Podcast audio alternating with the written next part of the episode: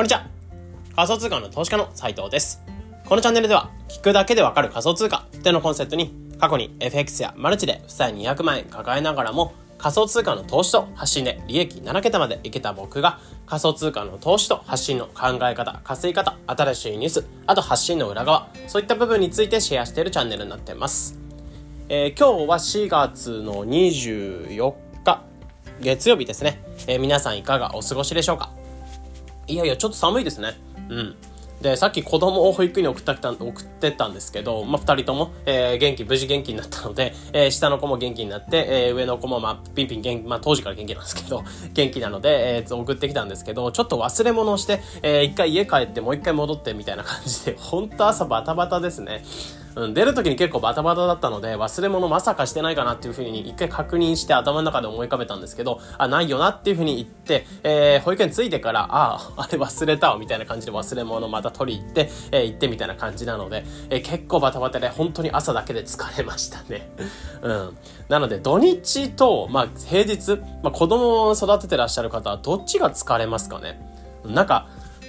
あの、平日の方が物事はいろいろできるんですけど、やっぱこれがない、あれがあるとか、うん、割となんか事件が起きますし、なんか例えば子供が保育園から帰ってくるとか、熱が出て帰ってくるとか、バタバタもありますし、逆に土日で言うとずっと家にいるので 相手しなきゃいけないっていう言い方はあれですけど、あの、見なきゃいけない感じなので、うん、どっちが大変なのかなっていうふうに思ったりしますね。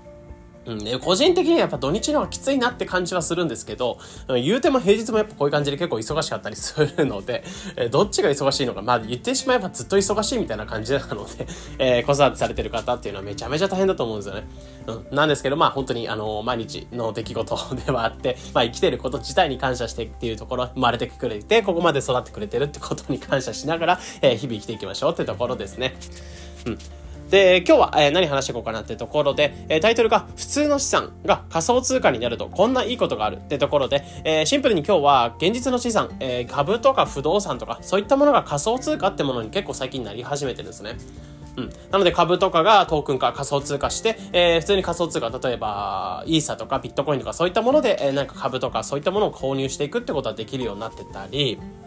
うん。あとは不動産ってものをステーブルコイン USDC で購入できるようになってたりとか。うん。まあ、結構現実の資産って巨大な市場ではあるので、シンプルにあの、ポートフォリオ分散、投資家としてはポートフォリオ分散にもななるんですけど、えー、普通にビジネス側、まあ、こういった現実資産をトークン化していくってところは、まあ、シンプルに巨大な市場ではあるので、そこをあの、えー、クリプト仮想通貨の方に持ってくるっていうのは可能性かなりあるよねってところで結構最近動きが激しいんですよね。まあ、結構 RWA、えー、リアルワールドアセットって現実資産をトークン化していくって流れが結構あって、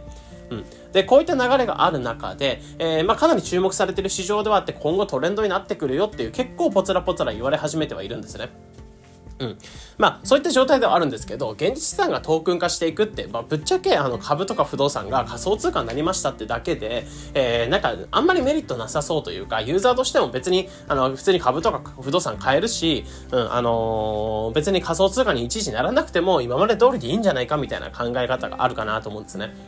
うん、なので、まあ、今回に関しては、ユーザー目線、僕らその投資家としてももちろんそうですし、シンプルに現実資産がトークン化していく、仮想通貨になっていくことで、え僕らに対して、まあ、生活とかしていく上とか、まあ、扱っていく上で、えどんなメリットがあるのか、みたいなところを考えてみました。うん。なので今回に関しては、その現実資産、普通の資産っていうのが仮想通貨になることで、えー、こんないいことがあるっていうところで3つ主にあったので、えー、今回に関してはそこを部分を話していくので、まあ、ぜひ参考にしていただければというか、まあ、今後トレンドに乗っかっていく上で、あ現実資産がトークン化していく、まあ、ただただ仮想通貨になるだけじゃないんだな、えー、こういうメリットなんかもあるんだな、みたいなことを、え、頭に入れていただければな、というふうに思います。うんじゃあ、まあ、結論として何なのかってところで3つ、まず今回挙げていくんですけど、1つ目っていうのが、まず荷物。えー、まあ、その、身軽さっていうのが出るよってところ。身軽、荷物ってものがなくなる。手に持つものがなくなるってところ。荷物がなくなるっていう身軽さが生まれるってところ。で、2つ目っていうのが、営業時間っていう概念がなくなるってところ。で、えー、3つ目っていうのが、本人確認がなくなるってところ。この3つの、えー、なんかメリットっていうのがあるかなというふうに思うので、1つずつ話していきます。で、えー、まず1つ目っていうのが、荷物がなくなるってとこですね。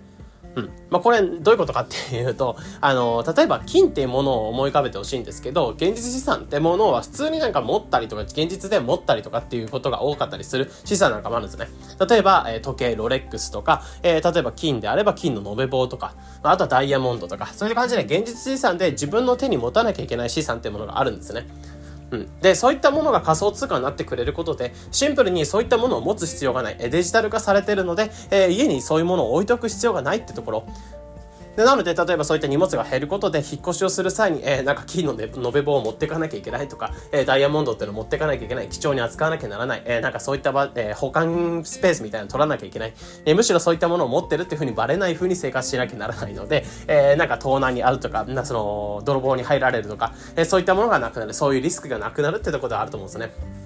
うん。で、一つ、この間、なんだろう、えー、なんだろう、ニュースとかを見ていて、ちょっと一つ思い浮かんだというか、ニュースを見てて、ああ、こういうメリットなんかあるんだってところで、今回の放送なんかも撮ってたりするんですけど、えー、とある方っていうのが、金の延べ棒を、なんかキャリーケースかなんかに運んで、えー、旅行でその荷物運ぼうとしてるんですよね。で、そのキャリーケースが盗まれたって話があって、で、金の価値としては1500万ドルぐらいなので、えー、20 20億円ぐらい、うんまあ、かなりの金っていうのを運んでた。なんでそんな運んでたって話なんですけど、えー、金を花運んでたって話で、そのキャリーケースが盗まれたってとこ、うん。で、これがやっぱりデジタルゴールドとかビットコインに変えてたらどうなったのか、えー、盗まれることはなかったですし、そもそも荷物っていうのを持つ必要がなかったですし、みたいな。なので、えー、現実資産がトークン化されていたら、えー、そういう技術を知っていて、そういう実際に実行して自分の手で持っていたら、えー、そういった、なん盗難に遭うとか1500万ドル20億円ぐらいがなくなるってことはなくなった、な、なかったって条件なんですね。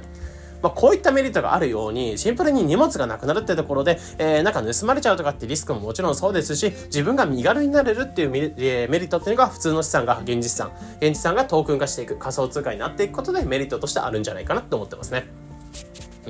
うん。なので一つ目としては、えー、現実資産がトークン化していく仮想通貨になっていくことで、えー、シンプルに荷物がなくなる、身軽さが生まれるよってところですね。で、次二つ目っていうのが営業時間っていう概念がなくなるってところ。まあ、これは、えー、先ほども言ったように仮想通貨って、えー、正直誰でも、ね、24時間365日ゲットができるんですね。もちろんその取引所とか使ってる場合に関しては営業停止とかあると思うんですけど、例えばブロックチェーンで上動いて、上で動いてる銀行、まあ、DeFi とか DEX とかいろいろ言われたりするんですけど、そういった場所を使っていくと、例えばユニスアップみたいな場所を使っていくと、24時間365日、自分のウォレットに入ってるお金っていうものをそこのユニスアップみたいな場所とつないで、えー、そこに自分の入ってるお金ってものと、えー、他の仮想通貨を交換ができるっていう感じなんですね。で、これってしかも中央とかがいないというか、今まで銀行とかっていう役、中央役がいたので24時間365日対応できないってところなんかもあったんですけど、えー、こういった仮想通貨になることでシンプルに24時間365日営業時間っていう概念がなくなるので、いつでも、えー、仮想通貨自分の持ってるものっていうのを、えー、好きな資産に交換がしていけるってところ。うん。まあ、こういったところで、えー、かなり身軽になるっていうところもそうですし、えー、シンプルにそういったまあ身軽さというか、まあなんかこの資産、不動産が欲しいなっていうベッドで別に えー、朝起きた時に、あ、今この時間やってないわ、営業時間やってないわ、便に電話しなきゃいけないわとか、えー、そういう感じで、えー、いちいち今まで中央役っていうのを返してた作業っていうのがブロックチェーンの上に乗っかったことで、えー、資産っていうのはかなり身軽になっていつでも交換ができるようになるってところは、えー、かなりいいんじゃないかなっていうふうに思ってるんですよね。うん。なので二つ目のメリットとしては、営業時間っていう概念がなくなるってところですね。で、最後3つ目っていうのが本人確認がなくなる。まあ、これは、えー、現実資産、まあ、株とか不動産を持っていく際に、普通に取引所が開いていく際は、あのー、普通にに、えー、本人確認っていうのが必要だと思うんですよね。で、これってやらない場合どうなるか、えー、本人確認って概念がなくなったらやばいだろっていうふうに感じてて、うん。で、これを多分本人確認とかない状態で、えー、すでに開き、開き始めてる銀行なんかもあって、そこは結構規制のリスクとかそういったものがあるんじゃないかなと思うんですよね。でもこれから、えちょっと先の話になるんですけど、この現実さがトークン化していくっていう時に本人確認がなくなるってどういう風になるかっていうと、え本人確認ってなんでしなきゃいけないかっていう話なんですよね、そもそも。これって、え、この人がちゃんとした人なのかどうか、マネーロンダリングとかそういったものはないのかどうかみたいなところを確認するための作業、それを中央役がやってくれるって感じだったんですよね。